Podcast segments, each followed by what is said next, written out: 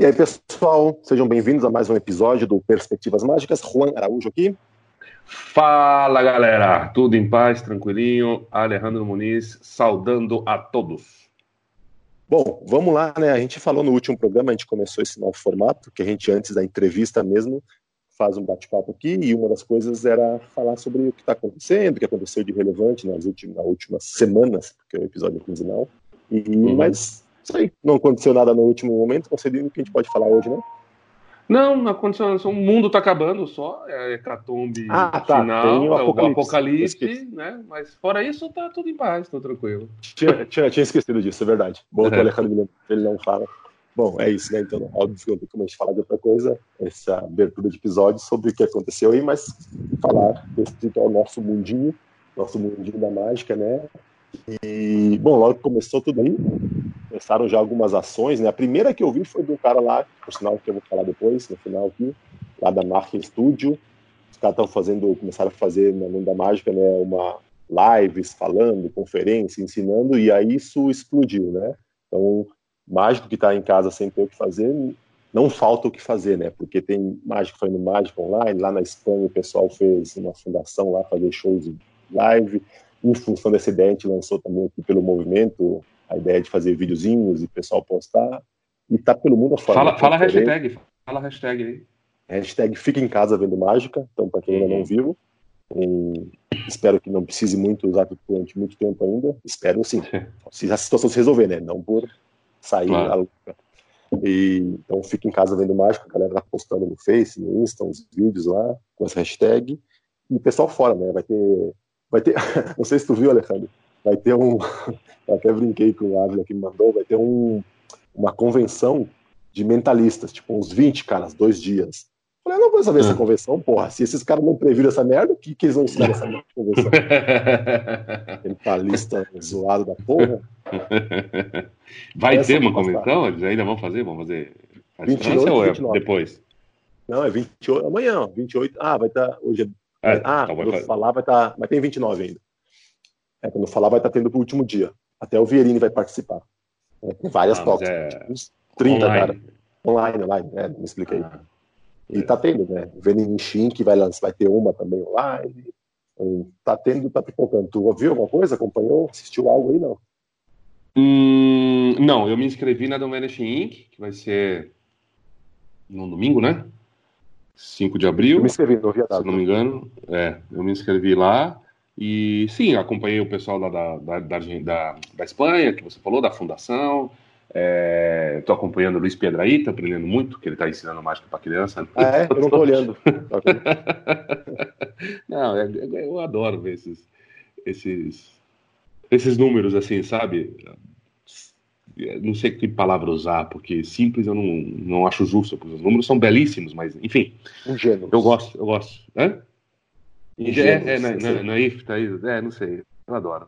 Entendi. E ele é bom, né? Então eu fico assistindo esse cara. Aqui eu sei que o, a, a dupla dinâmica ali de BH, né? O Klaus e o, e o Henry estão fazendo lives, né? Com grandes mágicos do mundo, se não, não é isso? isso. E é, é mais de uma também. Excelente iniciativa Isso. deles. É... que mais? Teve o Rodrigo Lima, que foi ali falar com o Henri Sardula, né, que acho que deu um monte de dicas e fez um panorama geral. A, a, a verdade é que tá. A verdade é que é uma merda, né? É uma merda, a gente tá, tá complicadíssimo para todo mundo, o impacto econômico tá brutal no, Sim, em todo gente, mundo, mas para gente, mas pra falando gente, do falando nosso. nosso é, é, é, eu ainda né, nem nem estava com a agenda assim, porque não não não tá não tô a full no mercado, mas tem você, tem um monte de colegas que a gente consegue fazer uma ideia do do enfim desse impacto brutal que vai ter e aí por um lado então tem essas iniciativas de de cidadania, vamos chamar assim, né, para tentar aliviar um pouco a dor de todo mundo, uh, daqueles que estão cumprindo uh, a regra né, de ficar em casa e não dos, dos lunáticos que estão querendo se divertir no shopping. É, e, e aí, aí, começam a surgir algumas iniciativas para tentar ganhar algum em cima disso, né? Transformar isso né, numa iniciativa que renda alguma coisa, né? Para os profissionais também, né? É, é, um cenário atípico demais, estamos todos aprendendo na, na, na, porrada, dia a dia, né? Não tem, não tem regrinha, não. E só quero aqui desejar força a todos os meus colegas e não desistamos. E, e é isso, cara. E não sei, não vou falar, aproveite o tempo para fazer isso ou aquilo. Ah, só, só uma coisa, né? Se for para fazer live, ou para se uhum. manifestar, só, só, só aquilo que o Weiner tinha falado, né? O Messa, né? Não, não queira mudar o mundo, né? Não, não venha com, com, com com um papinho de superação, de, sabe, de autoajuda agora, porque não tá rolando, né, cara? Não é a hora de querer ensinar nada a ninguém, né? No, no sentido de viver melhor ou sofrer menos com isso, que estamos todo mundo fodido, né? Vamos aceitar o que é e tenta, se você for fazer, ou faz um produto legal, ou, ou vende teu, teu peixe dentro da tua área, né? Que é mágica, encantar, divertir, entreter e tal. Não sei, é o que eu penso. O que, que você pensa? É, o que, que eu penso? Não sei, cada um. Não, se era o cara. Não, não sei se tá falando de caras que é. Se o cara já era palestrante, não sei, ele era essa pegada, beleza. O cara querer. Claro, agora. Espero que ele sabe que tá. Isso, exatamente. É isso. Só porque você é mágico não te dá o direito de sair dando pitaco na vida das pessoas e não te dá o poder de ensinar ninguém a viver melhor. Entendeu? Se, se você, além de mágico, se preparou para falar com responsabilidade, maravilha, parabéns, faça. Mas se não, não, entendeu? porque é, não, parece claro. que situações claro. extremas atiçam mais, né? Essa, essa claro, esse ímpeto que alguns colegas têm, parece que provoca mais, né? É, não, você não tem que melhorar, falar nada para ninguém. Faz mágica bem feita e tá tudo certo. Exatamente, exatamente. Então, bom, desse assunto, que é o assunto de hoje, acho que é isso, né? Só vamos ver o que, que é, como se desenrola e é isso, ao contrário do que o Alejandro falou, eu vou falar assim, se não estiver fazendo, claro, pode aproveitar o tempo, não sei como é que pode estar correndo atrás de alguma maneira, mas é isso, está cheio de material disponível para tudo, ou esses que estão sendo produzidos, né, nesses tempos de lives, conferências aí, conferências entre aspas, bate-papos entre caras legais, ou não, encerrar no teu mundo, rever teu show, e mudar coisas, eu acho que sim, eu vou, vou contra o Alejandro e vou dar conselhos, não, não é conselho, mas é isso, não vai ficar em casa vendo Netflix o dia inteiro, né, aproveita alguma coisa para se acha que tem algo a melhorar, se não acha temos um problema, mas se acha trabalhar fazer show, não sei, pensar uma coisa. É, beleza? Então podemos ir para dica? Ou bora. mais a falar? Não, bora, bora. Ah, vamos lá então, vamos escutar a dica aí em rapidinha, curtinha do, do Malherbe. O Malherbe mandou um áudio aí. Obrigado, aí, velho. Muito bom. Vamos escutar aí. Fala pessoal, tem uma dica prática aqui para quem faz show de palco, que é nunca acreditar que as coisas podem ser invisíveis ao público. No palco tudo é visto. Então se você está ali, uma coisa deu errado, caiu uma coisa no chão, você tentar disfarçar ou pegar rapidinho, como se fosse possível é, isso aí causar o efeito de disfarçar, pode acreditar que não é possível faz muito mais sentido, é muito mais gostoso para o público se você de fato assumir que isso aconteceu, não precisa ser verbalmente, mas com a sua própria presença e partir daí para o próximo movimento. Tentar disfarçar nunca dá certo.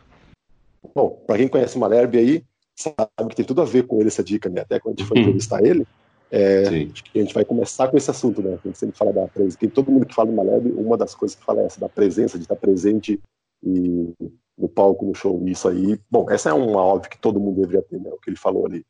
Então, não sei se quer falar algo, Lelê. Ah, parabenizá-lo, agradecê-lo. É... Parabenizar. Como, como é legal, né? Quando o cara fala algo que realmente sublinha a personalidade artística dele, né? Quando fala algo que realmente está entranhado nele. Quem já assistiu, como você acabou de falar, sente isso, né? Como ele está o tempo todo conectado com tudo que está ali no palco. É, um, é, um, é raro de ver isso no nível que ele leva, né? Eu acho que é uma dica de ouro, de ouro. É, e, e, e presta atenção, porque é, cargas mal feitas. O, o, outro dia eu gravei um vídeo aqui, por exemplo, mostrei para o Juan. Eu fiquei puto que ele, eu de, de, demorei um segundo a mais para conseguir fazer o break numa carta com o polegar. Ele falou: É, teve uma futucada aí. Eu tinha acredito que não ia ver, né? Mas claro que vê, todo mundo vê, né? É, só na minha imaginação que as pessoas não iam ver aquilo, ia ficar a capa da invisibilidade do Maquin, né? Então, Sim. é isso. Muito cuidado e, e, não ignore. Não, não, não podemos ser condescendentes com esse tipo de coisa, né? Aconteceu.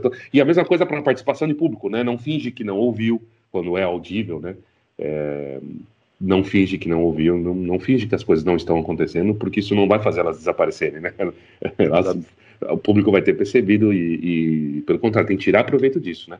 E o público acho que claro. reconhece e gosta disso. Achei uma excelente dica.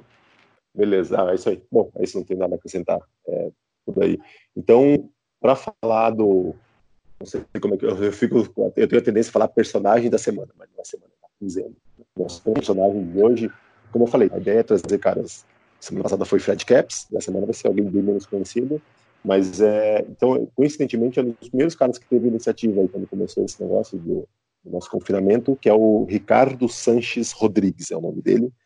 É, é um mágico espanhol e, assim, ele se vem a público principalmente através da loja dele. Tem uma loja chamada Marca Studio, que até depois a gente pode, bom, até talvez entrevistar ele, falar da história, mas é uma, mágica, uma loja muito antiga, que era de um pessoal lá que, assim, tradicional na Espanha, e ele comprou alguns anos, né, comprou o nome, comprou o ponto, e ele, eu descobri ele porque tem um canal no YouTube, na loja, Marca Studio, onde ele fala, ensina sobre coisas teóricas, fala sobre, bom, tem um canal mais fechado, coisas sobre as técnicas, ensina, e é um cara muito bom. Assim, então procurem em Ricardo Sanches Rodrigues ou procurem no YouTube por Marria Studio. E, e é um cara muito bom, me surpreende muito, porque ele fala de teoria, aí ele fala sobre roteiro, e fala sobre história mágica, e quando ele fala sobre técnica, ele sabe muito também, então é um cara que vale a pena é, conhecer. Então, e aproveitando essa fase, ele tem um grupo, né, do chama Secret File, Files, Secret Files. Depois escreva Não, não faz Files. isso não, põe escrito que é melhor, né? é, no Facebook, que é um grupo fechado, tem que ser aprovado lá, né? Sistemático ele vai aprovar.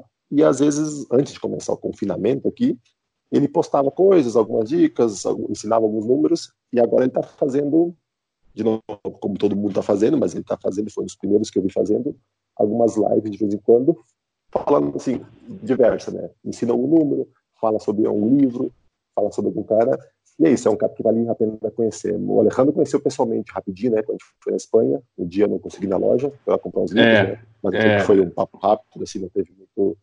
Mas é um cara que vale conhecer. Ricardo Sanches Rodrigues, barra Marca Estúdio, procura, que é onde ele divulga aí o, esse trabalho de ensinamento que ele faz, né?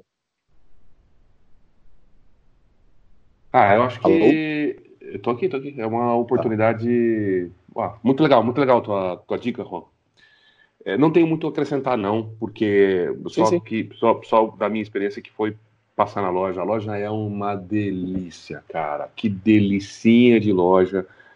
Meu, passa lá porque é daquelas que, que, que acalantam o nosso coração, sabe? É, eu conheço poucas lojas de mágica fora do Brasil, quer dizer, no Brasil também, poucas lojas de mágica, mas pouquíssimas. mas eu, eu creio, as que eu fui, pelo menos por enquanto, ainda são lugares que que me despertam sensações e emoções muito gostosas e, e, e, quando a loja não se rende a um mercantilismo barato, né, quando ela preserva algo da, da essência pura da mágica, é muito legal. Os caras criam ambientes e lugares fantásticos. Quero dizer que acho que é um privilégio. Acho que em poucas outras é, é, áreas da, da, da, atividade humana você vai ter um comércio que possa ter, junto com esse comércio, carregado de histórias e carregado de simbologia, carregado de, de uma atmosfera, entendeu? Isso acho que é um privilégio uhum. da, da, da nossa área, talvez de algumas outras, muito poucas. Porque até livrarias, que também é uma coisa fantástica, mas já, já virou meio blazer, meio, né, tudo meio café, não sei o que tem, já tá tudo meio igual, né? É, as lojas de mágica não, é um privilégio nosso, a gente está numa área, as poucas né, que existem, eu acho uma pena isso, mas é. Cada vez menos. Bacana, é. E quando eu fui lá, ele tava, não sei, não tava de, muito, muito amigável. E eu também não tinha assistido como você, não tinha como argumento para chegar falando, então foi uma conversa muito rápida e seca, mas, mas beleza, é isso. Valeu. É, ele tem, eu sei que não chegou a visitar, mas tá, tem a casa, tem um espaço que, que tem uma biblioteca, em é. pode, o pessoal pode entrar, pode ficar lá estudando, dar uma consultada. É isso aí. Uh, vamos lá então para ouvir a, a, nossa entrevista, nessa entrevista de hoje. Fala aí. Ah, ah cara, eu, é, é, é uma figura, velho, que precisaria de dias para poder, sei lá, passear dentro desse universo tão grande que ele traz para gente. Uh, abra seu coração, você vai, você vai ouvir agora é um artista.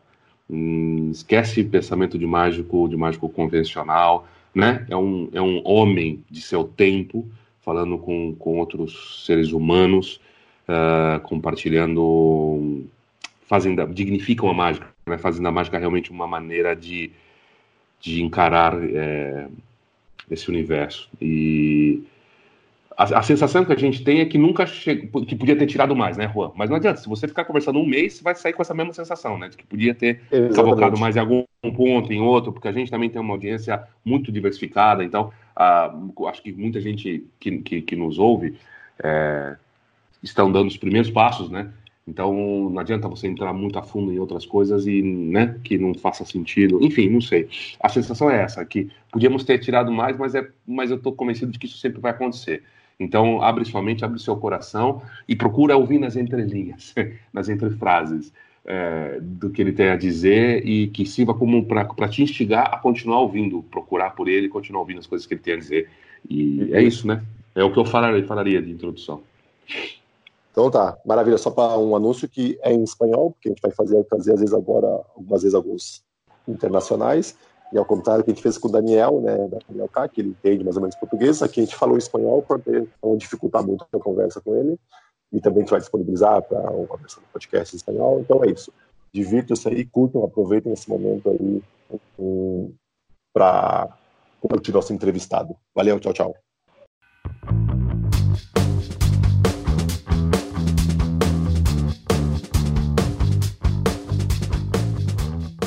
Directamente de Buenos Aires, Argentina, eh, señor Hernán Macaño. Yo voy a, poner los aplausos yo. Perfecto. Mira esto, mira cómo termina, qué bueno. Ahí está. Magnífico. ¿Cómo se dice el nombre correctamente? El apellido, principalmente, Hernán. Ah, sí, Macaño. Macaño. Macaño. Entonces, eso, muchas, muchas gracias, Hernán, por, el, por, por Pero gracias a ustedes por la invitación. Yo feliz. Perfecto. Yo le dije, bueno, para aquel ser humano que todavía no conoce a Hernán Macaño, ¿de qué se trata? ¿Qué tiene que saber? El, la persona que no me conoce está perfecta, así como está. Eso primero, dejarlo bien en claro. Eh, pero el que por alguna razón, tal vez eh, gracias a este programa o, algunos otros intereses, el que tenga ganas de conocerme, es muy sencillo, se puede poner mi nombre en, en Google o en algo y ya sale ahí información, pero si yo tengo que autopresentarme, si es un poquito la idea de lo que entiendo que puede llegar a ser la pregunta, tengo que autopresentarme. Eh, soy una persona que de 50, en este momento tengo 50 años. Me siento como un niño de... O sea, la semana pasada yo tenía 20 y pico, 23, 24 años, la semana pasada. Pero de repente tengo 50 años y, y, toda mi vida estudié cosas de todo tipo. Ya casi que no puedo llegar a contar la cantidad de, de cosas que estudié, de estudios que hice, de carreras, terciarias, universitarias, eh, cursos y cosas. Entonces, siempre me sentí cómodo en, el, en, el, en la búsqueda del conocimiento, en la búsqueda de, de actividades, de, oficios y de muchas cosas. Pasé por muchas experiencias diferentes a nivel estudio, muchísimas experiencias a nivel laboral algunas que nucleadas con el estudio propiamente dicho y otras por otros niveles completamente diferentes. Y cuando, cuando tenía 30 años empecé en mi carrera mágica. Mi carrera mágica en el sentido de, del ilusionismo, del arte ilusionista.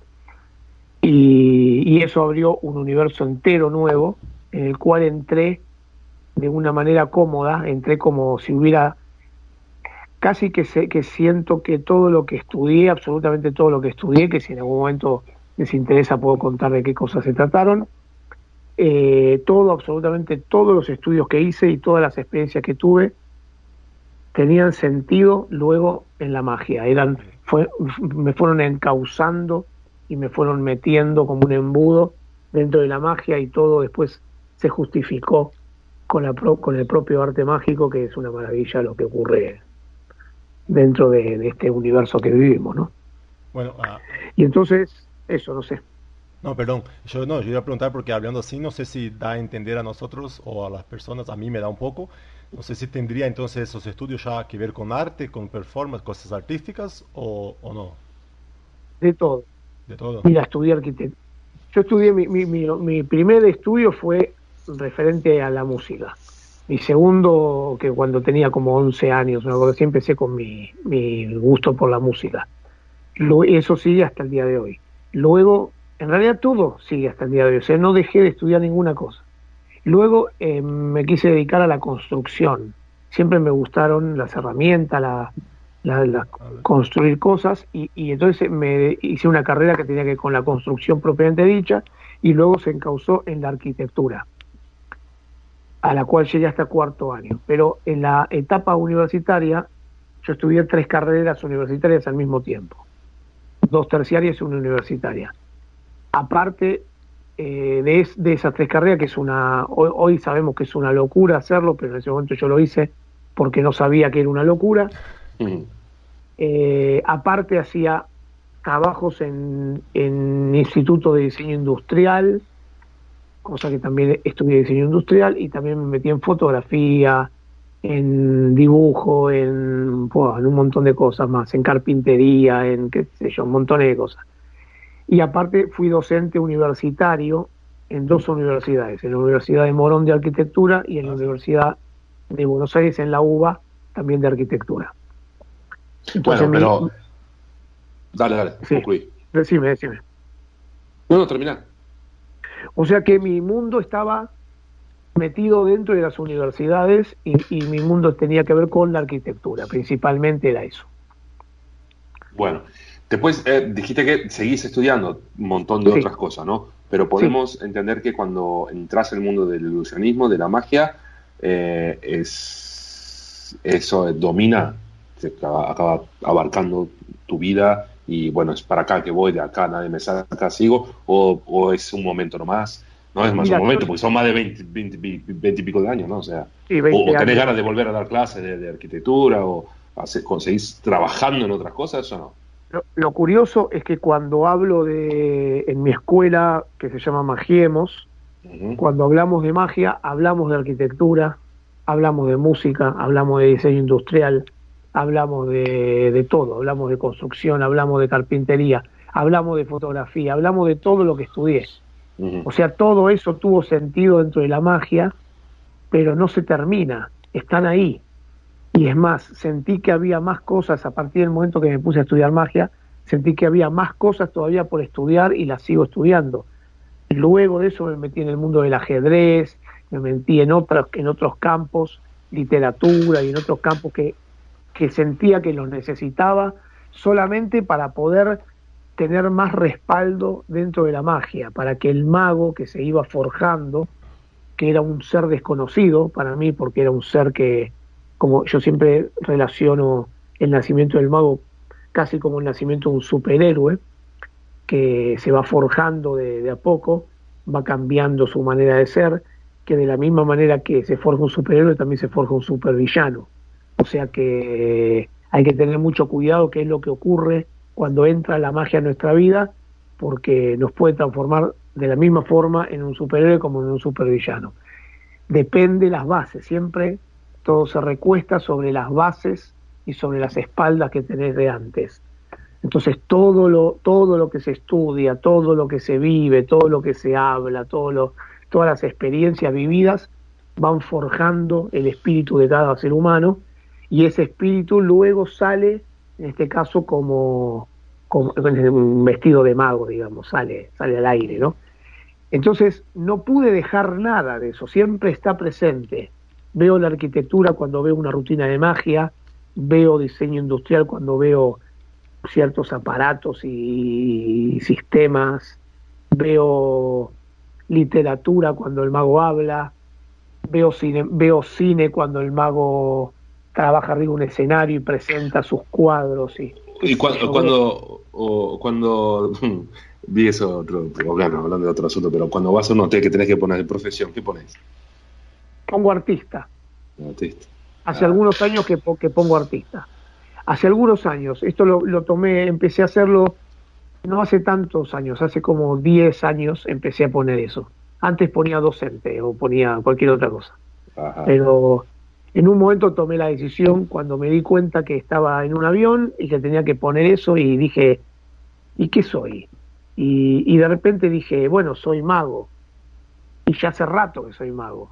Y no me había dado cuenta y hacía ya unos cinco años que me había transformado en mago profesional. Porque hubo un momento en el cual yo había pasado un tiempo siendo un poco mago profesional y un poco otras cosas también. Pero en un momento, hacía, hacía cinco años que había dejado de hacer esas otras cosas y ya era mago profesional. Y entonces ahí tomé la decisión de poner y ahora hace 10 años que pongo artista. ¿Y por qué no mago? Eh, también podría ser mago, pero también soy músico. También me gusta escribir, también me gusta a nivel artístico, bueno, me gusta el dibujo también, me gusta el arte en todas sus expresiones. Siento que el mago es una de las expresiones que hago. Eh, trabajo de eso. y cuando ves, a veces, eh, dependiendo, yo sé que vos tenés círculos de conversaciones, ¿no? Pero acá más en el mundo en el mundo cotidiano, en el mundo de los, de los mortales, de los simples mortales de acá, todavía hay mucha discusión, la magia es arte, no es, y papá, papá, papá, ¿cómo ves todo eso? Sí, por supuesto que es un arte, es un arte escénica. Lo que pasa es que la, la magia puede ser muchas cosas, como, como, como otras cosas que también pueden ser muchas cosas. Absolutamente nada está encausado en una sola parte y tiene una sola arista. Pero la magia puede ser un arte pero ante todo, para mí la magia es un oficio. Ante todo, primero es un oficio. Primero fue oficio la magia. Y fue incluso hasta religión. Y hasta, otras, y hasta medicina. Y hasta otras cosas también. Puede ser mucho la magia. Pero también puede ser un negocio, también puede ser un hobby, también puede ser un entretenimiento, también puede ser una, no sé, eh, un pasatiempo liviano, y también puede ser una, un arte. Pero no significa que la magia es un arte, como tampoco significa que todas las personas que tocan la guitarra son ah, guitarristas o artistas de la guitarra, o no todo el que escribe es un poeta, ¿no? Yo creo que eh, el artista se va armando, se va forjando y tiene que tomar la decisión de serlo y casi que casi que padece, lo padece, tiene un padecimiento con el arte, ¿no? Que no se lo puede sacar de encima aunque haga esfuerzo, aunque intente vivir de otra cosa, el arte le va a estar ahí molestando todo el tiempo, va a estar tratando cuando te distraes un segundo, inmediatamente sale a flote y te, y se y te toma la casa. Y donde tenés un estante medio vacío en, una, en, un mueble te lo toma y se mete ahí. Y donde tenés un, no sé, una caja que no sabes qué poner, aparece el arte y se mete, ¿no? Cada vacío que hay el arte lo llena. Y si lo dejaste, llenas todo. Se ocupa toda la vida. Hay que controlarlo un poco porque porque te, te, te aniquila, si no te come, te come completamente. Hay muchos artistas que son comidos por, por su personaje, por el arte y por todo eso. Entonces no es que me, no es que levanto la bandera de somos los artistas y lo sagrado y para mí somos trabajadores, principalmente somos trabajadores. Entonces yo respeto mucho al trabajador ante todo respeto al trabajador. Después si es artista o no, bueno, fantástico. No me preocupa tanto que sea artista, me preocupa que su trabajo lo haga bien. Y en el caso de, del mago, eh, bueno, que haga bien su trabajo, que no se le vean las trampas que hace, que no se le vean los métodos, ya es suficiente para mí. Si encima después, sí, sí, si no se le ve lo que, si no se sabe, si es tan imposible ahí a la vista, y no se sabe cómo lo hizo, para mí es suficiente. Ahora si después es divertido, si después me hace pasar un buen rato, si después es atractivo, si después es sugerente, bueno, mejor. Pero ante todo lo mínimo que le pido es que es que no se le note el artilugio. a, ti, hablando de ti, a ti, ¿qué es lo que te mueve en la magia? me mueve que es un eterno juego, me mueve que es, eh, yo me siento un chico jugando todo el tiempo jugando a, que puedo hacer cualquier cosa. De la misma manera que cuando jugaba y era chico y que iba por abajo del agua, investigando el fondo submarino Lo mismo voy en la magia haciendo que las cosas vuelen, lo mismo voy en la magia haciendo que las cosas viajen de un lado al otro. Soy un eterno chico jugando y a mí me divierte que, que ese, eso que a mí no me cuesta absolutamente ningún esfuerzo hacer, porque fue lo que hice toda mi vida, desde que era muy chico, me encanta el juego y me encanta jugar, que soy un eterno agradecido de que eso ahora me dé de comer, me pagan, que me paguen por jugar, que me paguen por hacer lo que me gusta. Eso es un placer absoluto, ¿no? Lo que siento. Y eh, dijiste existe esa analogía como jugando bajo del agua, el, el submarino, ¿no? El océano, no sé. Que, no sé, me imaginé ahora ¿Dónde te pareces que estás? ¿En cuánto hay para bajar todavía para zambucharse? No sé cómo se dice mergulhar en portugués, de bajar y en qué nivel estás y cuánto para abajo hay y si hay, si se termina, no sé. Ah, estoy en el principio, estoy en el principio. Sí, viste, ya, ya lo sabe, ella lo sabe. Estoy en, el, estoy en el principio, siempre estoy en el principio. La magia es un arte tan infinito, tan, tan inmenso que lo, la única seguridad que tenemos las personas con respecto a todo es nuestro propio desconocimiento, es todo lo que desconocemos. Eso es lo único que nos hermana y nos nivela a todos. Algunos eh, levantan la bandera del, conocimiento y se, y se creen sabios o se creen eh, se creen que saben más que otros y, y, lo, lo, viven con orgullo eso y hasta con un ego demasiado alto, cuando en realidad no es así. no saben más que el otro, nadie sabe más que el otro. Vos podés saber más que el otro en un detalle técnico de un tema, pero el otro sabrá más en otra cosa que vos no. Y, y el otro sabrá más en otra que ninguno de estos dos saben. O sea, todos sabemos en algo y todos podemos dar cátedra de algo, todos tenemos algo para contar. Eh, pero lo que sí estamos todos al mismo nivel, absolutamente al mismo nivel, es en el grado de desconocimiento que tenemos. O sea, no sabemos un carajo. Eso es lo que de verdad no sabemos. No entendemos nada de nada. Y algunas cositas, algunos datos, algunas, eh, algunos pequeños brillos, algunos pequeños destellos de sabiduría aparecen de vez en cuando en algún lado y nos van marcando el camino, pero más que nada es el desconocimiento. Entonces, eh, estos, estos artistas que suelen decir que no se puede crear nada nuevo, que no se puede inventar nada, bueno, yo lo lamento profundamente por ellos. No entiendo cómo, cómo pueden estar vivos todavía, cómo pueden vivir en un mundo donde ellos piensan que no se puede crear nada no tiene sentido la vida en un lugar donde no se puede crear nada, ¿no? Para mí la vida está completamente llena de cosas por descubrir, pero esto es matemático, o sea, si descubrimos miles de millones de cosas es porque hay miles de millones de cosas más por descubrir, es matemática pura, no es ni es lógica. Entonces este, la magia es lo mismo, tiene mil cosas por descubrir, mil o más, millones de cosas por descubrir. Fíjate que la, la música tiene siete notas. Perdóname, pero yo te tengo que preguntar, ¿sos músico? ¿Qué, tocas? ¿Tocas? ¿Componés? Toco guitarra. Soy, compositor. Soy compositor. Eh, la música tiene siete notas. Siete. A su vez, hay una nota más que se podría considerar eh, nota, que es el silencio, que es la ausencia de nota, que también se puede considerar una nota. Pero bueno, tiene siete notas cinco de esas siete notas tienen variaciones, o sea que en total hay 12 notas de música, más el silencio. 12 notas, 12. Y toda la historia de la música se escribió con esas 12, no, 12 notas. Estoy hablando de la música occidental. En, Oriente hay algunas notas más, pero toda la música, absolutamente toda la música de Occidente y, y del mundo, se escribieron con esas, se compusieron con esas siete notas, 12 notas en ese universo que es tan limitado, un número tan chiquitito y tan concreto, 12, y se escribió toda esa música, y, todavía hay mucha más música para escribir, y va a haber, y siempre va a haber más música para escribir.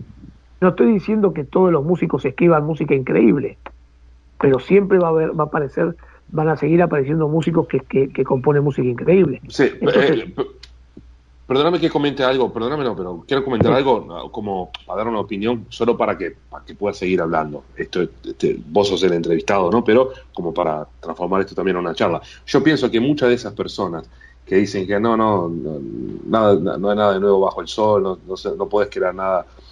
Eh, es que es crear, yo también pienso que es imposible crear algo de la nada, ¿no? Creo que cuando piensan en que hay que crear algo nuevo, todo, piensan que hay que tirar a, la basura todo lo que ya se aprendió, lo que se desarrolló y sacar de la galera algo que nunca se vio. O sea, eh, no, no, consideran el trabajo de conectar, de, construir, de poner tu, tu, experiencia, de aprovechar de otras cosas que ya pasaron y, de, de, desarrollar un puntito que sea chiquito o aportar algo, no consideran eso como algo creativo y sí lo es. Entiendo que para mí es y creo que para ti también es.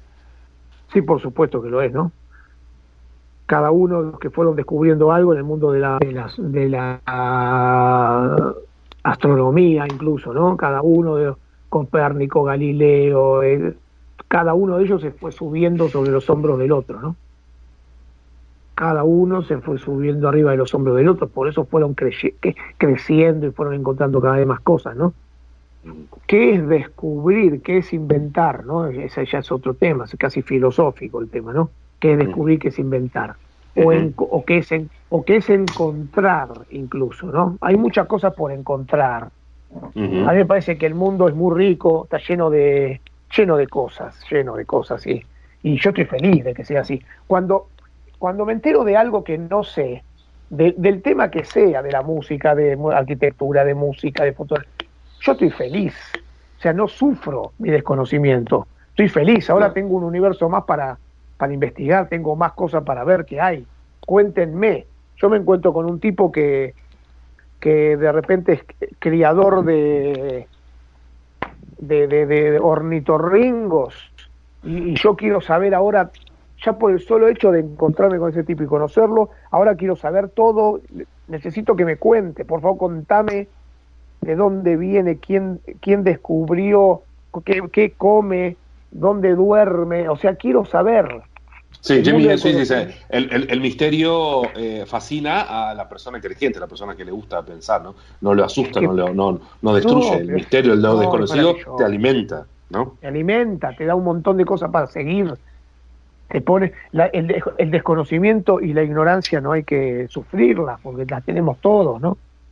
Eh, no, hablando, de eso, de cuando estabas hablando de, de, aquello de que no hay eso de uno saber más que otro, y claro, saben algunos asuntos, cosas, pero me, me, acordé hacer una, de, hacer una pregunta de una tradición, vamos a decir, una cultura que acá en Brasil no hay mucho, en el mundo mágico, ¿no? Y ahí, por lo que escucho, por lo menos en Argentina me parece que hay de la, o por lo menos había, no sé cómo está hoy, de la tradición del, maestro, de tener un maestro que te guía, que te orienta, por lo menos en los principios, ¿no? En, pasaste, y vos, como fue un caso un poco diferente, ¿no?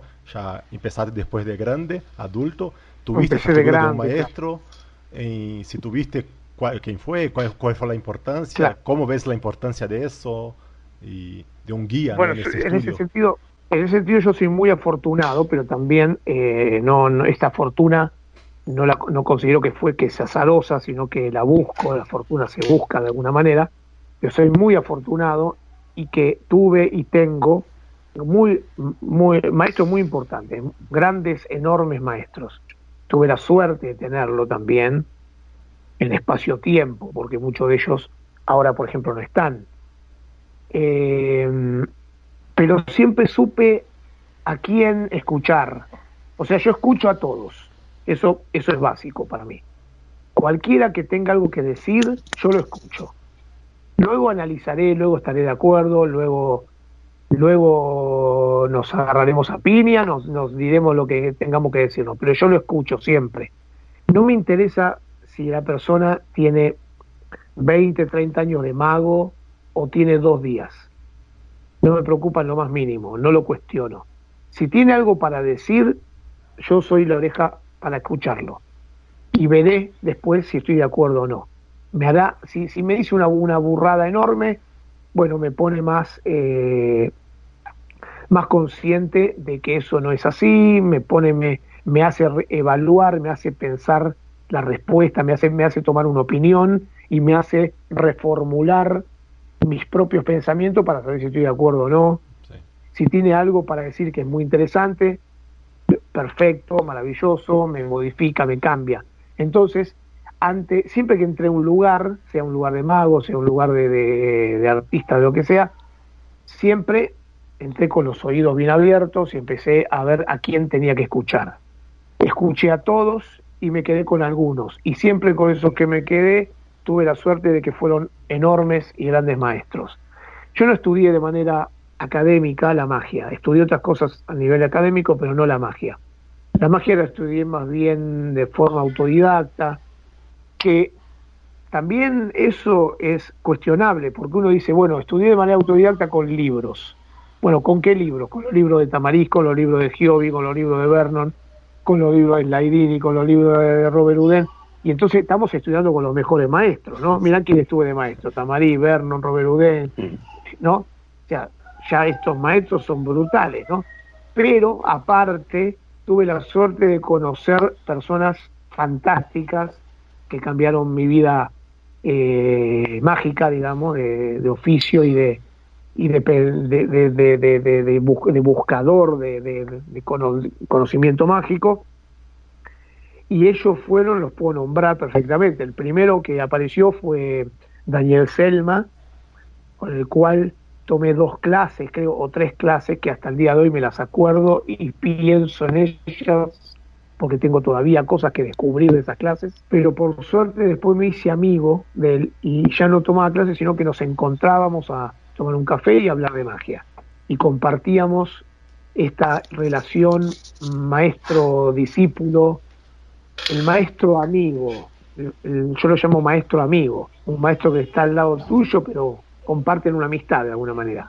Y me enseñó cosas. Luego entré a la EMA y ahí en la EMA lo conocí a Cartis Curtis era una maravilla de persona y un maestro exquisito, ¿no? También, cualquier tema que querías aprender con él, bastaba tirarle un poco de rienda para que el tipo empezara a hablar y era una, una locura. Luego, eh, gracias a, mis primeros viajes a La Plata, donde conozco a Michel y conozco a toda la gente de La Plata que son maravillosos, conozco a Ricardo Martín, que fue mi otro maestro.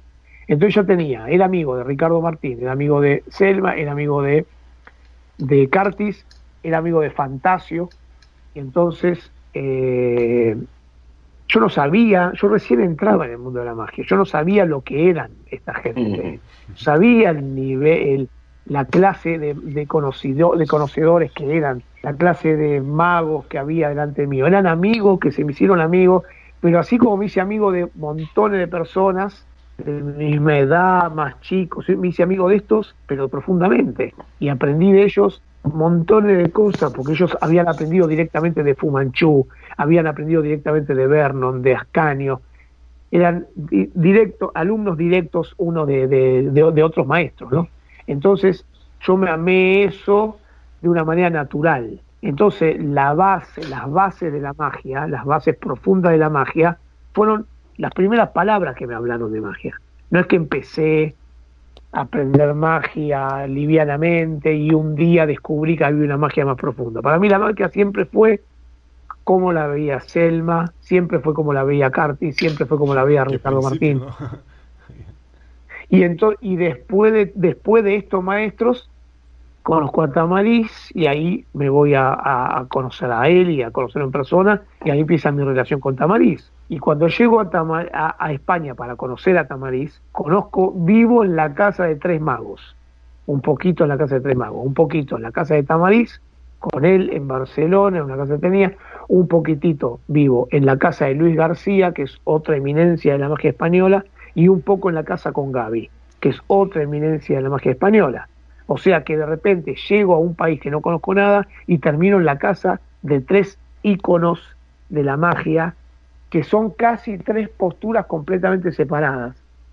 Me acuerdo que me dio la sensación de que, de que había conocido a, al rey Arturo, a Lancelot y a Merlín en ese mismo viaje, ¿viste? Eran las tres posturas icónicas dentro de España y de repente me hago amigo de toda esa gente y me hago y ahí aparecen los, los maestros amigos, donde uno se hace amigo de Gea, de Javi Piñeiro, de, de, Kiko Pastur, amigo de toda esta gente que sabe una bestialidad de magia. Entonces, Juan Esteban Varela, que te empiezan a enseñar solo por ser amigos tuyos, por estar al lado tuyo. Y después de un tiempo empiezo a dar clases en mi escuela y ahí me empiezo a encontrar con otros maestros brutales que son los propios alumnos, que tienen un montón de cosas por enseñar a los maestros. Porque el gran problema de la enseñanza es que todos somos maestros y todos somos alumnos, pero muchos de los que son alumnos no saben que son maestros. Y muchos de los maestros se olvidan que también son alumnos. Entonces ahí entra el tema del ego y es delicado el tema, pero tenemos mucho para aprender de, de los maestros que tienen cosas para contar, tenemos mucho para aprender de los pares como nosotros que ven algo que nosotros no vemos. Y tenemos mucho para aprender de los alumnos que nos cuestionan nuestro conocimiento, que nos hacen preguntas, las cuales hay que responder y que ellos tienen su propia visión y que muchas veces ven bien y te pueden decir algo, mira, esto en vez de hacerlo así no se podría hacer de otra manera y encuentran una solución que a vos se te había pasado por alto. Aprendemos de todo, aprendemos de... Es como los hijos, ¿no? Uno cree que los hijos, uno tiene hijo y, y, piensa que tiene que criarlos, ¿no? Pero está totalmente equivocado. Si los hijos nos van a criar a nosotros también, los hijos nos van a enseñar a nosotros a ser padres. Y tenemos un montón de desconocimiento para ser padre, ¿no? Cuando tenemos un hijo. Y eso te lo enseña tu hijo. Nació maestro ya tu hijo cuando nació. vino para enseñarte un montón de falencias que vos tenés, ¿no? ¡Puah! seguí, seguí nomás. Hola, ¿de qué querés hablar? Yo hablo, yo hablo, yo como buen argentino me das charla y hablo toda la noche. Eh, Perfecto, vamos arriba, seguí nomás. ¿Cómo fue, cómo, eh, cómo fue, cómo fue esta, este, esta llegada a, la, a enseñar? Cómo llegaste a este camino y por qué te quedaste principalmente, ¿no? Sí, muy fácil. Eh, mi primer, yo gano en el, en el 2004 gano el Flasoma. Ah, pará, eh, pará.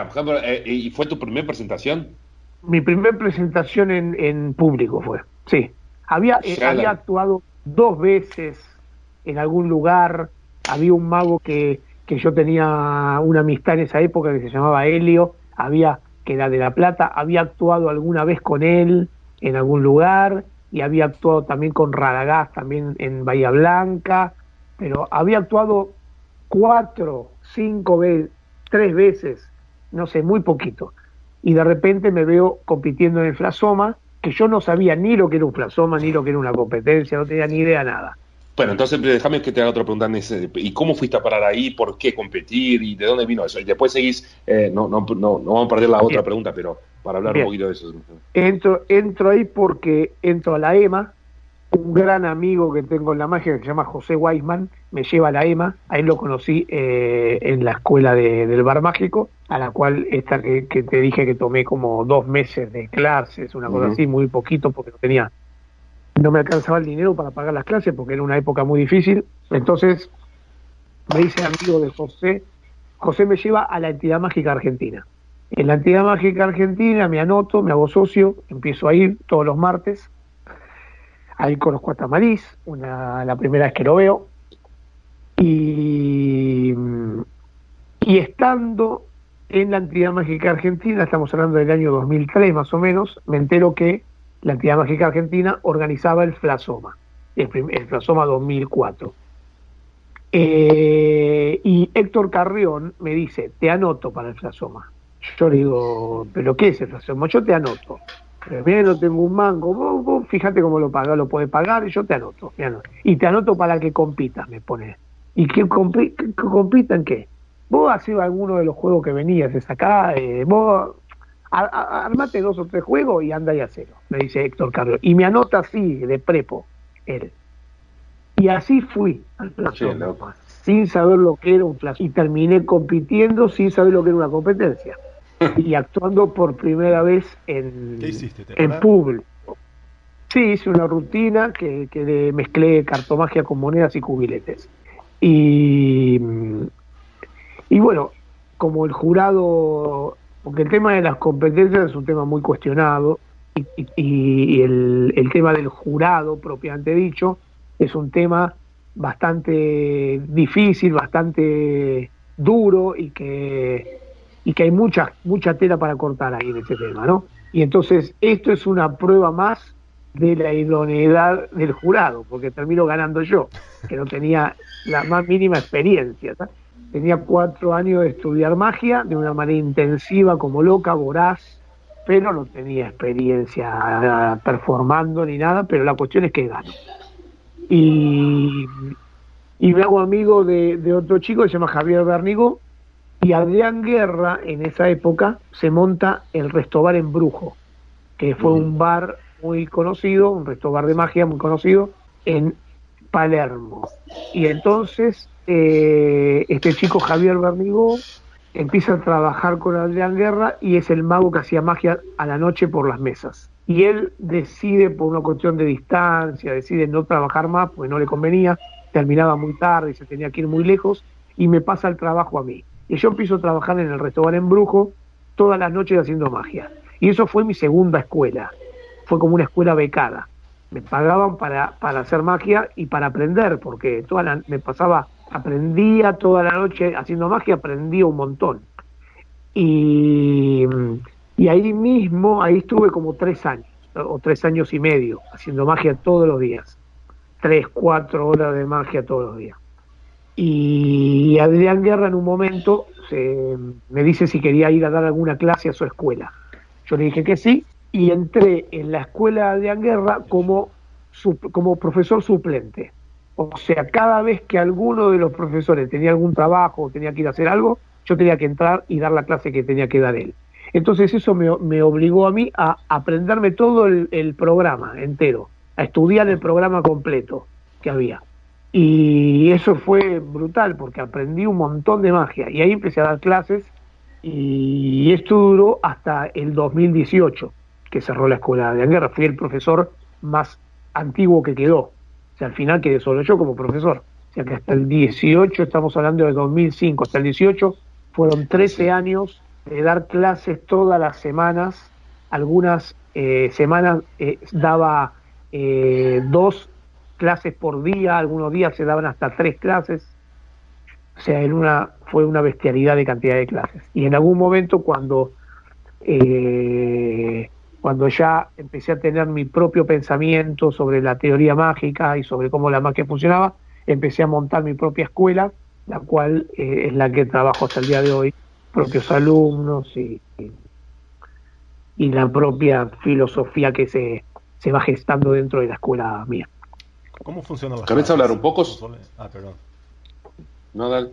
Sí. Son clases presentes, porque sé que hay de online también, después podemos hablar un poco de las lives que hace, pero son, son clases en grupo, individuales, las clases, ¿cómo funcionan ahí? Hay clases individuales, hay clases grupales y hay clases por videollamada, individuales y grupales. Y hacer coach de magia también, dirigís actos y etcétera, ¿sí? sí eh, actos artistas y, etcétera. Pero ¿querés hablarnos, compartir un poco de, la filosofía? Que, de la filosofía de la magia de, que, que, que imparte de escuela. Sí. La filosofía que yo siento de la magia es una filosofía propia basada en todas las cosas que estudié y en otras en otros planteos filosóficos, pero está de alguna manera reducido a tres a tres columnas o tres pilares que sostienen el arte. Uno es el pilar de la técnica, otro es el pilar de la estética y el otro es el pilar de la filosofía. Entonces, yo siempre analizo, cualquier hecho artístico analizo desde esos tres puntos. Desde el punto técnico, que es el cómo, el método, cómo se lleva adelante, el secreto, desde el punto de vista estético, que es el para qué, la intención del artista, lo, lo hago de esta manera para lograr cierto emoción, cierta emoción en el espectador, para que se ría, para que llore, para que se emocione, y el por qué, que es la filosofía. ¿Por qué quiero que el espectador se emocione? ¿Por qué quiero que se ría? ¿Por qué quiero hacer este efecto? ¿Por qué quiero hacer magia? Son las tres preguntas que me hago. Y esas tres preguntas son las tres patas de una mesa que se van levantando, se van formulando, cada una de ellas se va, se van elevando y van subiendo la tabla de esa mesa y van levantando el nivel de lo que se va haciendo. Cada vez que veo un mago, que viene un mago a estudiar a la escuela, lo primero que le pido es que me haga magia y, y mi primer análisis es cuál de las tres columnas tiene más desarrollada. Yo sé que sobre esa columna no tengo que trabajar, tengo que trabajar sobre las otras para nivelarlas y una vez que nivelo, ahora sí le voy a dar un poco de material a esa columna que tenía más desarrollada, porque inmediatamente se va a ir para arriba de nuevo y ahora van a tener que alcanzar a las otras. O sea, vamos a trabajar siempre sobre los puntos débiles, porque generalmente uno construye sobre los puntos fuertes. Y, está bien construir sobre las fortalezas, pero a mí me parece interesante construir sobre las debilidades porque en realidad tenemos más debilidades que fortalezas. Las fortalezas, como dice Juan Esteban Varela, se defienden a sí mismas. Entonces, las debilidades no, se decaen. Entonces hay que construir sobre los puntos débiles, hay que ir llevando adelante esos puntos débiles para que incluso se disimulen como puntos débiles y al final se terminen hasta ignorando como puntos débiles y se transformen también en puntos fuertes. Entonces hay que elevar todo. El mago no puede ser técnicamente eh, perfecto, pero estéticamente no y filosóficamente no.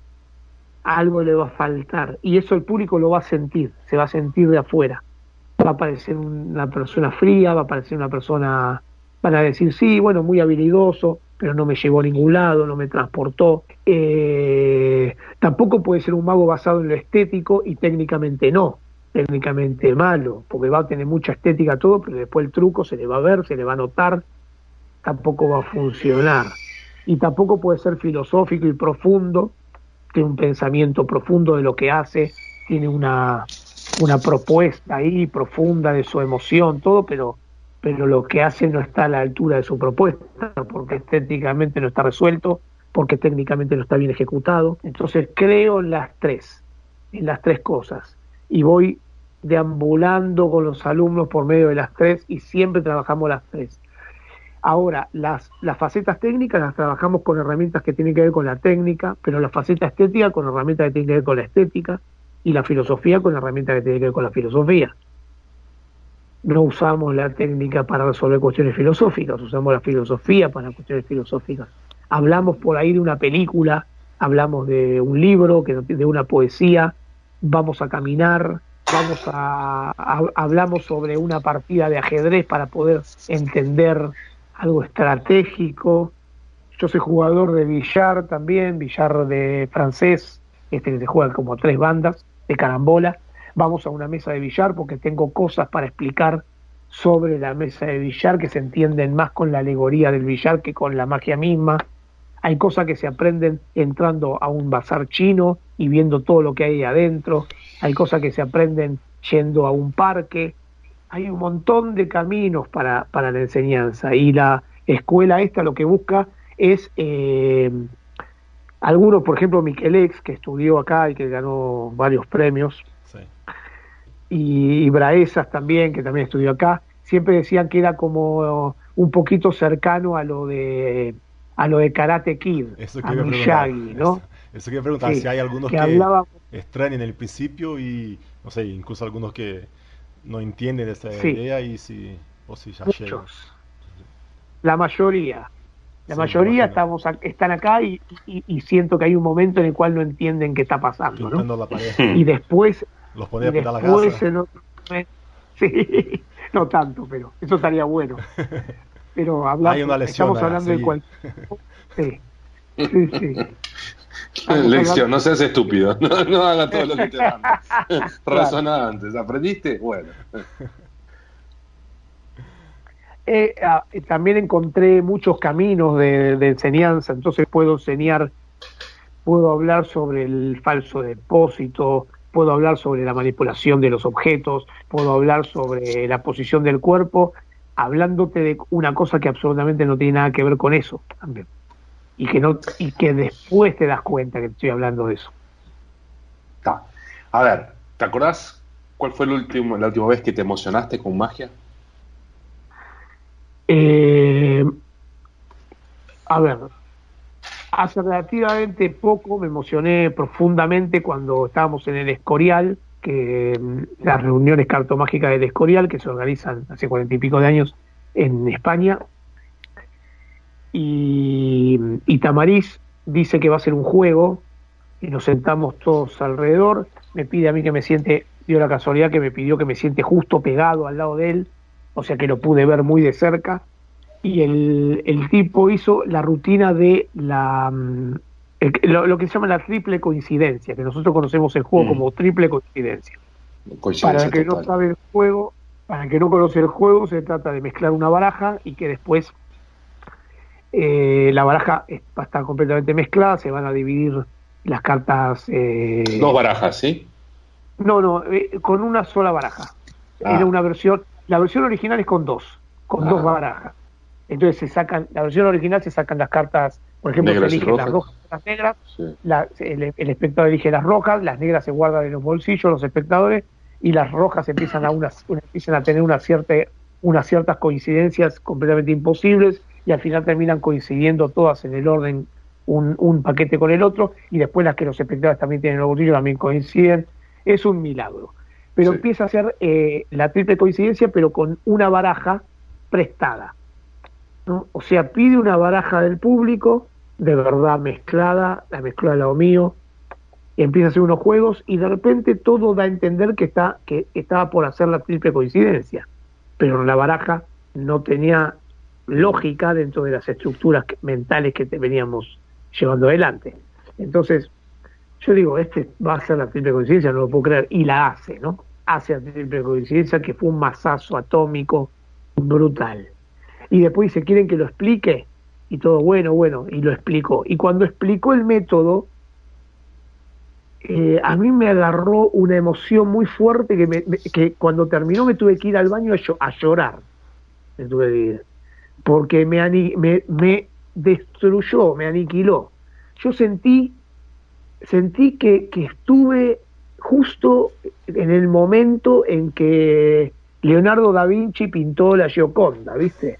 Sentí eso, sentí la sensación del momento único, de obra de arte, de del artista, eh, del artista completo y, tan profundo que está Marís, mostrando su, abriendo su, las puertas de su atelier y mostrando su secreto más profundo, ¿no? Y dije, estoy ante un evento único en la historia de la magia, ¿no? Algo que no se va a volver a repetir nunca jamás y, la, y tomé conciencia de eso y, tomé conciencia de que había llegado ahí, cómo había yo llegado ahí, el esfuerzo que me costó llegar hasta ahí y todo como que cobró sentido, como que, como que yo todo lo que hice eh, fue para llegar ahí, para estar en ese momento sentado ahí al lado de él y poder disfrutar de ese momento como nunca, ¿no? Y entonces eso me, mató, me, me emocionó enormemente, ya te digo que me tuve que ir a llorar directamente no lo podía. Y después, hace muy poquitos años, se, se habló de la magia argentina, en la magia latinoamericana, pero algunos de los argentinos tuvimos que hablar de la cartomagia argentina, y ahí hablamos de los maestros y a, mí, y, a mí me tocó hablar de Cartis. Y cuando me, toqué, me tocó hablar de Cartis me rompí, me, me, me quebré. Y nunca me había pasado, pero me quebré completamente, no pude, no pude seguir hablando, me, me puse a llorar porque me, me cayó la, emoción completa de lo que fue. Nunca había yo hablado de lo que fue tenerlo a Curtis al lado todos los martes en la EMA, haberlo disfrutado y todo. Nunca había tomado por ahí, había tomado conciencia, pero nunca lo había dicho y, de repente decirlo adelante de todo, de todo el mundo en el Escorial me mató y me causó una emoción enorme, también brutal, que terminé también llorando, hecho miedo. O sea, al final me la pasé llorando una mariconada tras mariconada, ¿viste? Pero, pero fue una, una emoción, una emoción completamente sana, ¿no? Porque fue una emoción de, de, de, felicidad, de conciencia de haber podido vivir esto que otro no. Yo lamento mucho, por ejemplo, los chicos que ahora que no pudieron estar a lo de Curtis y que no pudieron estar a lo de Selma, que no lo pudieron conocer, ¿no? Porque no hay gente que hay gente de esa altura, pero no, no están, e, no, no, no son de la misma altura, ¿viste lo que hay? Le falta pero déjame hacer, entiendo, estoy emocionado con todo lo que estás hablando también, pero déjame hacerte una pregunta. Acá hay un término en portugués que, que no, no, no, sé cómo se dice en español, que es saudosista. Es la persona que Nostalgia. añora mucho el pasado. Y, Nostalgia, no se dice Nostálgico, puede ser. ¿Eres así? Bueno, soy del barrio de Boedo, que es el barrio, es un barrio de tango. Soy de la cultura tanguera, entonces eh, el tango tiene de melancolía, me gusta la poesía, me gusta Silvio, Silvio Rodríguez, me gusta, me gusta el, eh, el, me gusta el amor, me gusta, entonces tengo eso, tiendo para ese lado melancólico y pero valorándolo, no como una mariconada sino valorándolo como, como lo hermoso. El ser humano es, eh, es altamente complejo, ¿no? Puede haber un tipo que, que, que quiere violar un niño y puede haber otro que quiere dar la vida por otra persona, ¿viste? Y es el mismo ser. No estamos hablando de dos seres diferentes, es el mismo ser, dentro de la misma, nada más con una cuestión cultural, uno puede ir para un lado, otro puede ir para el otro. Tan complejo es el ser humano, tan complejo, que todo lo que tenga que ver con el interior del ser humano es atractivo y los, las emociones y la melancolía, todo eso es, es sumamente atractivo porque nos, nos mete con nuestras emociones, con nuestros sentimientos, ¿no? Voy, a rearmar eh, la, pregunta de otra forma, porque es como que no, no es esa, no es nostálgico, es, es como la persona que vive más cerca del pasado, que no, no sabes en mi época, vos no conociste a las personas que yo conocí, la magia ah, que se hacía y todo. Entonces es una pregunta como, como sí, sí la, pregunta de sea, ¿cómo ves la magia hoy? Claro, comparando con lo que vos estabas hablando exactamente de eso, lo que pasó, eh, que sentís porque los muchachos de hoy no tienen, no, no, que hay gente muy buena, pero no de la altura de, estos tipos. Vos, ah, si vos tenés eso en otro momento. No, no, no, yo no pienso eso. Yo pienso que ahora también hay gente así. Eh, a lo mejor quise decir otra cosa y me salió eso, pero ah. yo siento que en todas las épocas hay, hay gente brutal, hay gente brutal. Pero hay. Esto estaban todos juntos, ¿viste? Todos juntos a la vuelta de mi casa. Sí, sí. Todos juntos. Entonces, eso era. Es como. Los magos de, Estados Unidos, uno dice, bueno, los, grandes magos de la época de oro. Uno dice la época de, de la época de la magia, la época de la magia de oro de Estados Unidos, el grupo de los ocho estaba Cardini, Frank Anne, Manete, Vernon, todo, Larry Jennings, todos juntos también, ¿viste? Estaban todos juntos, todos O sea, los magos que pudieron ir ahí justo en esa época, wow, ¿no? Sí. No es que tenía que ahora, ahora no está, ¿viste? Eh, hay algunos, pero hay que viajar, hay que moverse un poco. Está Tamariz en un lado, está Pete Harling en Alemania, está Varela en, en Chile, hay que moverse un poquitito, ¿viste? Pero acá estaban de repente, yo en una semana los veía todos por ahí, ¿viste? Los veía varias veces a Carti, los veía varias veces a Selma, era, era brutal, Fantasio estaba todos los martes con nosotros ahí en la EMA, ¿no? Fue maravilloso eso, eso, eso ¿Y cómo, ¿Y cómo ves la magia hoy? Ahí me vas a preguntar, no sé si magia aquí en Argentina, en América Latina, en todo el mundo, vos tenés una visión. yo la veo, la veo, bárbara la magia, a mí me, me encanta cómo está la magia ahora. Hay mucho para crecer, mucho para hacer a mí me parece extraordinario, me parece la magia está bárbara. Hay un, está, hay un montón de, medios de comunicación, podemos estar unidos. Yo tengo el programita este que se llama Magimos Online, que, que vamos por la función 150.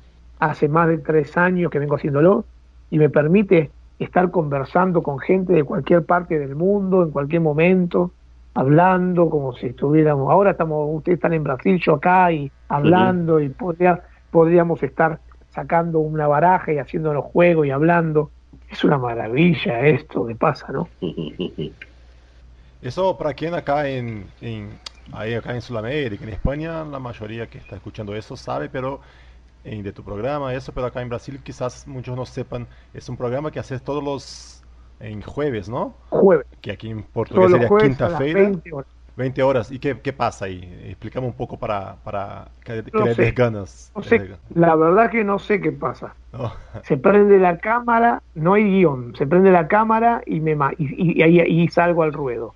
Y estoy una hora y hablamos de hay veces que me, me digo, bueno, y tengo ganas de hablar de tal cosa, cinco minutos antes, hay otras veces que digo, bueno, ¿de qué hablamos? Y la gente tira un tema, hay otras veces que hablamos de cine, otras veces hablamos de música, a veces hice un show, a veces tocamos la guitarra, a veces charlamos, hay mucho humor, porque no puedo, no concibo la vida sin humor, entonces hay mucho humor. ¿Cómo es tu relación, la, relación del humor con la magia, en tu, en, tu magia por lo menos? Sí, muy, muy estrecha, muy cercana, sí.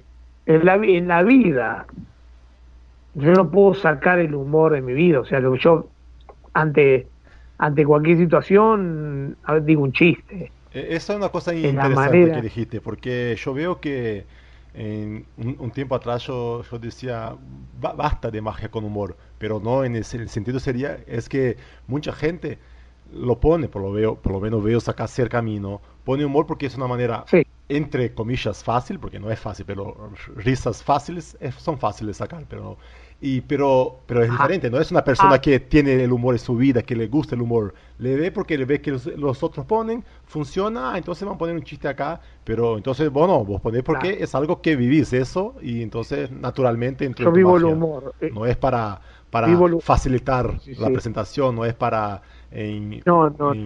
es una cosa importante, de poner elementos en tu magia que haga parte de tu vida, ¿no? Yo no consigo la, la, la magia tapada por el humor tampoco, ¿eh? no me gusta la magia cubierta por el humor. O sea, la magia tiene un lugar, el humor tiene otro lugar.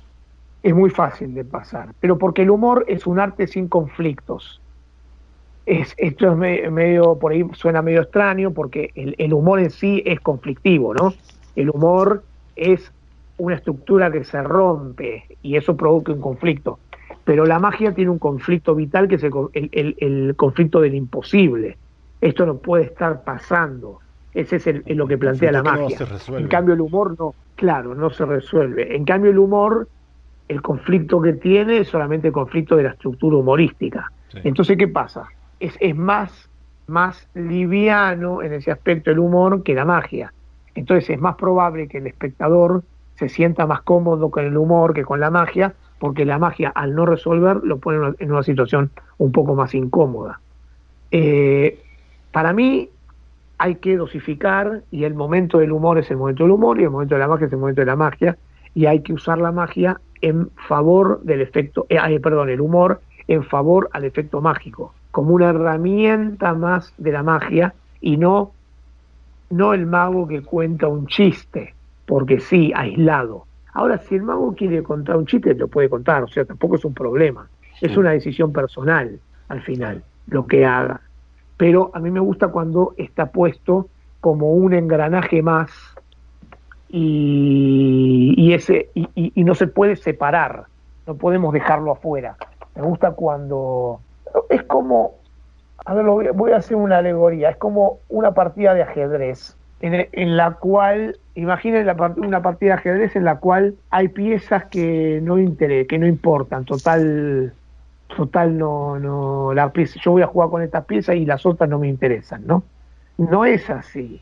Mm, Juegan todas las piezas. Es un ejército, porque si, si hay una parte que yo la dejo descubierta, eso me va a provocar que yo el plan que tengo por detrás no lo pueda lograr. Tiene que estar todo en conjunto. Tanto lo que uso como lo que no voy a usar tiene que estar bien armado, bien estructurado. Esto es lo mismo la magia por un lado, el humor por el otro lado, bueno, pero el humor no es que, bueno, y dejo la magia de lado, total el humor me sirve, o dejo el, humor de lado, total la magia me sirve, no, si una de las dos cosas está mala, la partida voy a terminar perdiendo, no va, no va a estar bien. En cambio, si las dos van para adelante, una se puede apoyar sobre la otra y una puede solucionarle los problemas que la otra tiene. Muy bien. A ver, uh ¿Algún arrepentimiento? Miles. En la vida, decimos, ah, de cosas que me, arrepiento, que arrepiento. Sí, ah, en la vida, en la magia, Uh, muchas, muchas. Por ejemplo. No me viene ninguna a la, mente ahora, pero sé que hay muchas. Eh, eh, situaciones que, que provoqué, situaciones que no las que más me, las que más me arrepiento son algunas situaciones que provoqué eh, que no, debe, no debería haberlas provocado, pero más que eso me arrepiento de haber permitido que se provoquen algunas situaciones que no se tendrían que haber provocado, contra mí o contra algunas otras personas, que tienen que ver con esto que digo del humano. Lo humano a mí me, a mí me preocupa mucho el tema humano, me preocupa ante todo. A mí no me importa si un tipo es buen mago o, o es mal mago o es malo o es mediocre o sabe mucho o sabe poco, a mí la verdad que no me importa, me importa muy poco ese tema.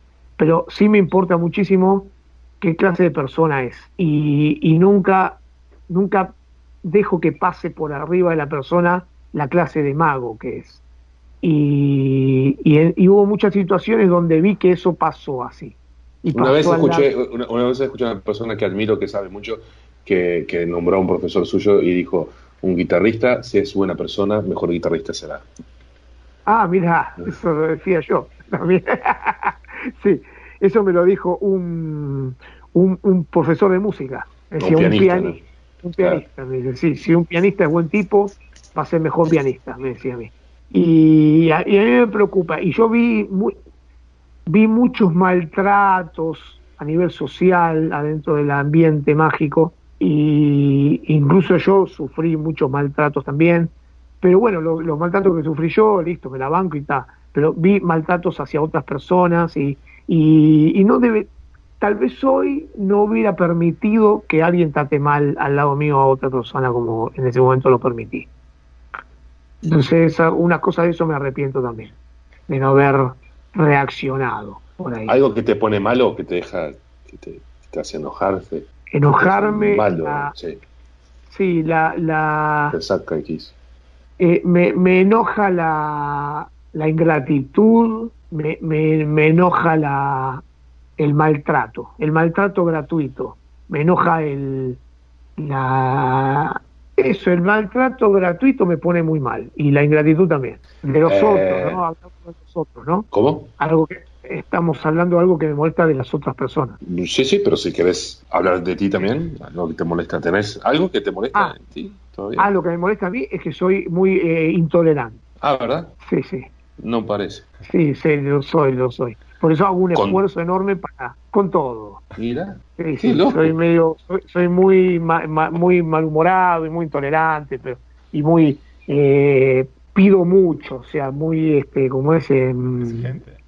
Exigente. exigente, claro, exigente con, soy muy exigente conmigo y también soy muy exigente con todos los demás, claro, pero conmigo Oh. principalmente. Bueno, eh, una gran, una gran realización, una gran alegría, una gran conquista, un punto alto en tu carrera mágica o tu vida. No sé. Bueno, mira, eh, este, eh, en vez de uno te voy a decir varios. Primero gana el Flasoma este, aunque no sabía que lo estaba haciendo, pero gana el Flasoma. Después haber podido haber podido ser parte, llegar a ser parte de la, de la Escuela Mágica de Madrid y de la gente que va al Escorial hace eh, desde el año hace 14 años, ya que voy al Escorial. Oh, Y eh, luego en el año 2009, un logro también que tuve fue haber ido a, a un mundial a, a- a actuar, no a competir, sino a actuar, contratado para actuar. Eh, eso también fue, lo consideré un logro.